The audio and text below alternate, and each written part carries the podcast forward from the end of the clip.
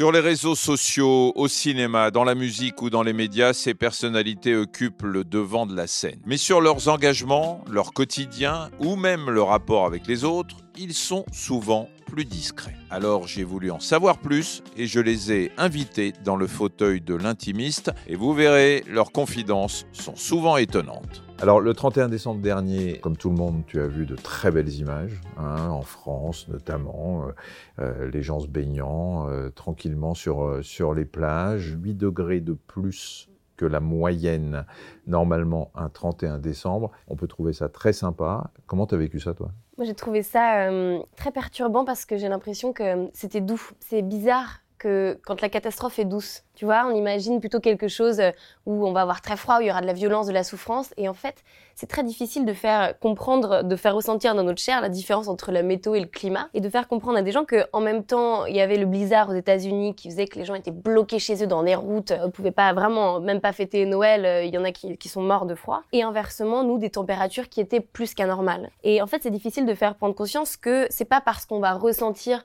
euh, quelque chose d'assez doux, alors qu'il peut y avoir des incohérences, qu'en fait, le climat général ne se réchauffe pas. La météo, c'est ce qui va euh, faire euh, aujourd'hui, demain, après-demain. Et avec le dérèglement climatique, c'est pour ça que je préfère parler de dérèglement climatique, en fait, ce qui va se passer, c'est que tous ces effets euh, extrêmes, ils vont advenir avec une plus grande fréquence et une plus grande violence. Et c'est là où c'est très sinueux, c'est qu'en fait, on ne sait pas. Donc on entre vraiment dans une incertitude encore plus grande. Alors on va, on va parler bien évidemment de la perception, de l'engagement des citoyens que, que, nous sommes, mais est-ce que finalement, si les gens trouvent ça doux et plutôt rigolo, c'est pas parce qu'ils se disent que c'est justement exceptionnel et que c'est pas parce que on parle beaucoup de réchauffement climatique, on va en parler avec toi bien sûr, mais que finalement là, bon, bah, ça aurait pu euh, se passer il y a, il y a 50 ans avec euh, une température un peu trop élevée par rapport à la, normale et que c'est pas forcément le signe d'un réchauffement climatique. Je comprends, ça arrive. Euh, en effet, il y a toujours eu des événements extrêmes comme ça où moi, en ayant grandi en montagne, il y avait tous les jours, enfin pas tous les jours, mais toutes les années, il y avait au moins un jour il neigeait une fois en avril et c'était fou. Et puis bon, mais là le, problème c'est que ça arrive avec une plus grande récurrence et qu'il y a eu un graphique qui est sorti sur les années les plus chaudes et que chaque année, pratiquement, quand on regarde, on fait des records de température. Donc en fait, on va dans une direction qui est vraiment pas Et quand on on se dit 4 degrés de différence, de, tu peux dire bah, c'est un pull en moins, un pull en plus, 4 degrés, bon, ça change pas la face du monde.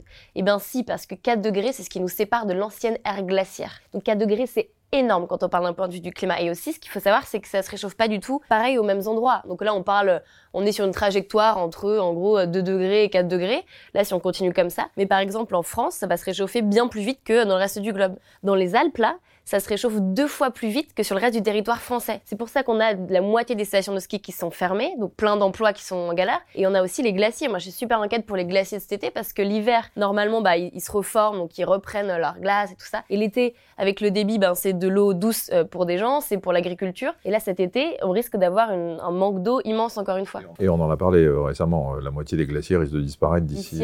D'ici 2100, ouais. Je vais t'énerver puisqu'on te présente comme une sorte de Greta Thunberg à la française. Tu préfères parler, toi, d'une écologie qui libère. Alors, c'est quoi l'écologie qui libère? Parce que, en fait, est-ce qu'on peut parler d'écologie positive sans trop culpabiliser, sans voir le côté sombre? Tu en parles souvent en disant que il est temps, et on va en reparler, que tu es la génération qui peut faire bouger les choses encore. C'est ça une écologie qui, euh, est positive En fait, moi, j'ai fait des, je fais des études de philo. Et alors, je me rappelle pas beaucoup de grands auteurs, tout ça, mais je me souviens juste de comment est-ce que les termes et les mots qu'on choisit, en fait, on peut toujours les questionner. Et il peut y avoir plein de sens, notamment du mot liberté. Donc, ce qui me semble important, c'est de récupérer le sens des mots vraiment anciens. Et quand on parle de liberté, tu vois, moi, c'est une valeur qui m'est super chère. Été élevée avec cette valeur euh, immense au-dessus de tout. Aujourd'hui, on parle surtout de liberté économique, de liberté d'entreprendre. Et on a l'impression que quand on va prendre des décisions qui peuvent restreindre une certaine forme de liberté, alors on est liberticide. On est les Amish, on est même les éco-terroristes parfois. On a entendu ça de la part de dirigeants politiques. Et en fait, j'ai envie de poser la question, quelle est la liberté la plus grande? Est-ce que finalement, pouvoir se projeter dans un demain, avoir la possibilité de pouvoir faire des enfants, de respirer un air pur, est-ce que c'est pas une liberté beaucoup plus grande que la liberté de euh, manger de la viande, par exemple, euh, trois fois par jour? Et en fait, c'est ça, c'est se dire, ok, on, vit en société, donc ma liberté, elle s'arrête là où commence celle des autres. Il n'y a pas de geste individuel en fait en société. Dès que je fais quelque chose, ça a un impact sur le monde, ça a un impact sur des gens, parfois au bout du monde, parfois juste derrière ma porte. Et donc c'est ça, c'est se dire, il n'y a pas d'autre choix que l'écologie si on veut pouvoir maintenir des libertés qui sont bien plus fondamentales, comme la santé, par exemple, pour moi, qui, devrait être même un droit et quelque chose auquel tout le monde devrait euh, pouvoir prétendre. La même chose pour la paix. En fait, on imagine euh, l'écologie comme étant quelque chose plein de conflits, de violences, mais finalement, avec le nombre de, réfugiés climatiques qu'il va avoir, avec euh, tous les conflits qui sont liés aux ressources, est-ce que c'est pas précisément l'écologie qui est peut-être même le seul chemin vers la paix? Donc pour moi, c'est se dire, il faut qu'on se réapproprie des termes qui sont finalement les nôtres, parce que c'est comme ça qu'on va réussir à, rendre une écologie populaire, une écologie aussi qui va embarquer tout le monde. Quand tu dis, et tu as raison, que chaque action euh, que l'on mène soit, que tout ce que l'on mange a des répercussions sur euh, la planète Est-ce que euh, ça veut dire que nous sommes très égoïstes et qu'à chaque fois nous pensons d'abord à nous avant de penser aux répercussions que ça peut avoir? Si je prends une douche pendant 10 minutes, je pense pas à l'eau que je gâche peut-être même plus individuel qu'égoïste. Il y a ces éco-gestes où en effet, même moi la première, on a la flemme de, penser chaque minute à, toujours plus grand que soi. On a la flemme du plus grand que soi. Et c'est difficile de toujours se projeter dans quelque chose, euh, dans, dans un temps long, dans euh, quel est mon héritage et en fait qu'est-ce que je vais laisser aussi aux générations d'après? Qu'est-ce quel impact je vais avoir sur les gens au bout du monde, sur euh, les ressources? Ça c'est fatigant. mais par contre, ce qu'il faut réussir à faire, c'est de faire prendre conscience que l'individualité, elle, elle, elle, a ses limites, elle fonctionne plus pour moi. Et en fait, c'est pas tant de, l'écologie du quotidien, mais que de se dire qu'en fait, il faut qu'on arrive à, politiser notre indignation. Et se dire, bah aujourd'hui on va manquer de ressources en eau par exemple, donc ok, moi je vais limiter mes propres douche, mais je vais aussi peut-être pouvoir me dire comment est-ce que ça se fait que la chose publique ne m'intéresse pas? Comment est-ce que ça se fait que je vais m'intéresser uniquement à ce qui se passe dans mon foyer? Comment est-ce que ça se fait que cet été, il y a eu des agriculteurs qui n'ont pas pu donner à boire euh, à leur cheptel et qui ont dû les amener à l'abattoir alors que les golfs restaient ouverts Chez les 16-25 ans, il y en a 3 sur 5 3 jeunes sur 5 qui se disent victimes euh, d'éco-anxiété, à tel point que le réchauffement climatique, c'est en tête de, leur, de leurs inquiétudes. Comment tu arrives à convaincre ces jeunes? Moi, ce qu'il faut réussir à convaincre, c'est l'apathie. Pour moi, c'est euh, tous ces gens qui euh, sentent bien qu'il y a quelque chose qui cloche, qui sentent cet inconfort, qui aujourd'hui sont un peu dans, dans le cours de la vie, et puis on verra, et puis on se laisse embarquer par quelque chose, et, on n'y réfléchit pas tant que ça. Et on est juste mal. Et comment est-ce qu'on crée ce, ce, cette chose désagréable, ce sentiment désagréable, en une indignation, en une action collective, stratégique et qui obtient des victoires. Et sur l'éco-anxiété, c'est super intéressant parce que j'en parlais avec euh, quelqu'un qui travaillait sur la communication du GIEC aux États-Unis depuis de nombreuses années. Et en fait, elle, elle étudiait les grandes multinationales fossiles et leur stratégie. Donc il y a eu créé du climato-scepticisme. On imagine que c'est juste des gens qui sont dit ah, on n'est pas sûr. En fait, il y a eu des lobbies qui ont été payés pour raconter n'importe quoi, pour fabriquer le doute. On sait que Total Energy, par exemple, était au courant depuis les années 70. Ils avaient les meilleurs climatologues et en fait, ils se sont dit ben on va payer on va essayer de, camoufler bien la, vérité pour retarder l'action parce que ça, ça mettra en danger notre profit. Donc on a perdu beaucoup de temps avec le climato-scepticisme. Ensuite, il y a eu l'empreinte euh, carbone qui a été inventée par Shell. Shell a créé l'empreinte carbone. Alors ça paraît fou, on se dit pourquoi Parce que c'est utile, moi je l'utilise aussi pour savoir où on en est, c'est un outil intéressant.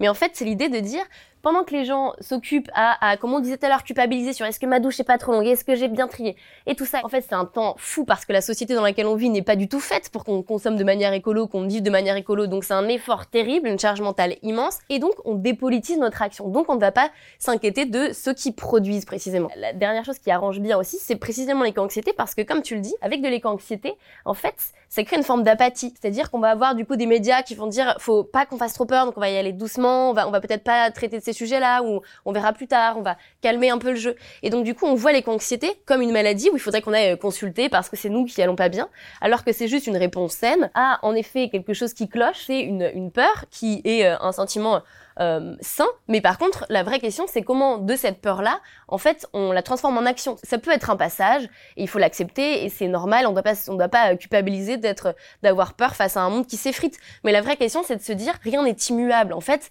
euh, rien n'est écrit d'avance. Précisément, le fameux monde de demain, bah, il se décide aujourd'hui. Donc, euh, toutes les émissions qu'on peut arrêter, toutes les parties de biodiversité qu'on peut préserver, c'est aussi un monde plus beau dans lequel on peut vivre demain.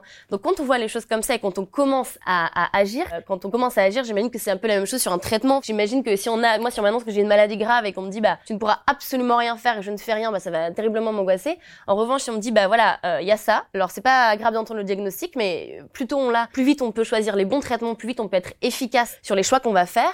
Et donc, on va anticiper au maximum. Et après, c'est les, les meilleures chances qu'on a de guérir. Donc, moi, je le vois un petit peu comme ça. Est-ce que tu es favorable à la désobéissance civile? À la désobéissance civile non violente, euh, Absolument, ça m'est arrivé d'en faire. On a bloqué l'Assemblée générale de Total Energy. Euh, je me suis infiltrée dans des assemblées générales de banques, toujours du côté de, la non-violence. Mais en fait, pour moi, c'est pas le graal de l'activisme. Me garde bien de donner des leçons parce que précisément, on ne sait pas. Je crois qu'il faut aborder ça avec beaucoup d'humilité. Euh, on avance à tâtons et on cherche plein de stratégies différentes pour attirer l'attention, obtenir euh, des décisions politiques importantes et puis empêcher les, criminels climatiques hein, d'opérer. Et donc, en fait, là-dessus, il y a plein de moyens qui vont être utiles. L'important, c'est de trouver le trouver celui avec lequel on se sent, on se sent à notre place. Et moi, il y a des moments où je vais me sentir profondément à ma place dans des objets de désobéissance civile parce que ils me paraissent justes. La différence entre ce qui est légal et ce qui est, juste. Il y a parfois des choses où je me dis, bah, il y a des choses qui sont légales, qui sont profondément injustes. Et donc, c'est là qu'on doit désobéir. Et ce qui devrait nous inquiéter, d'ailleurs, c'est beaucoup plus l'obéissance, en fait, que la désobéissance qui va se, s'emparer un peu d'une, forme de désespoir et transformer ça en une action très concrète. Parce qu'il y a plein de droits civiques qu'on a obtenus grâce à la désobéissance civile. Alors, c'est marrant parce que quand je t'ai demandé si euh, tu étais pour la désobéissance, tu as spontanément rajouté deux mots que je n'avais pas prononcés qui étaient non violentes. Alors, est-ce que ça veut dire que tu es contre le radicalisme, contre ces actions, contre les chantiers qu'on a vus, et que certains ont qualifié d'écoterrorisme, terme qui a choqué aussi euh, certains écolos. Est-ce que tu es contre ça? En fait, euh, aujourd'hui, enfin, et même dans l'histoire, il y a eu quelques exemples du côté des, des Fonds de libération des animaux, mais dans l'histoire, il n'y a pas eu d'action de, de, groupe euh, de désobéissance civile violente encore. Peut-être que ça arrivera, je suis pas certaine, mais en tout cas, pour l'instant, il n'y a pas eu d'action qu'on pourrait qualifier violente au nom de la loi. C'est-à-dire que là, aujourd'hui, quand on parle euh, de violence, c'est envers euh, des personnes. Là, ce qui s'est passé, c'est que on parle, l'écoterrorisme avait été utilisé pour euh, parler des méga bassines, qui profitent un tout petit nombre d'agriculteurs, voilà, qui étaient très dangereux pour le reste de la paysannerie qui avait plus du tout accès à l'eau. Donc en fait, ils ont juste démantelé des bassines. Ça a été traité d'écoterrorisme, ce qui déjà je trouvais extrêmement insultant comme comparaison, surtout en France, quand il a, ça fait pas du tout si longtemps et qu'on sortait à peine d'un procès sur le terrorisme. Je trouvais ça très limite de la part du gouvernement. Et puis en fait, de se dire pareil, on repose la question des termes. De quel côté est-ce qu'elle est la violence? Est-ce que c'est pas violent, pour reprendre l'exemple des méga-bassines et de l'agriculture, est-ce que c'est pas violent finalement d'avoir un agriculteur qui suscite tous les deux jours en France? Est-ce que c'est pas violent d'avoir un agriculteur sur trois qui gagne moins de 350 euros par mois?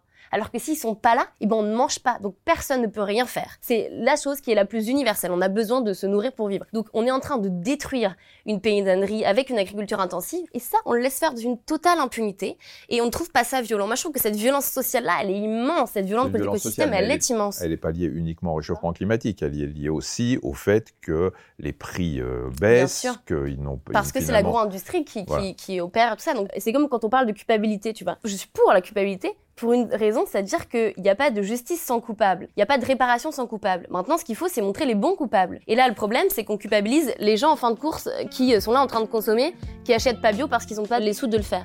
Ce qu'il faut, c'est trouver ceux qui sont à l'origine de ça et du côté de la production. C'est eux les vrais coupables. Merci beaucoup, Camille euh, Etienne. Merci beaucoup. Merci à toi. Et vous pouvez euh, retrouver ce programme euh, L'intimiste sur tous les réseaux sociaux de Dr Good. Je vous attends.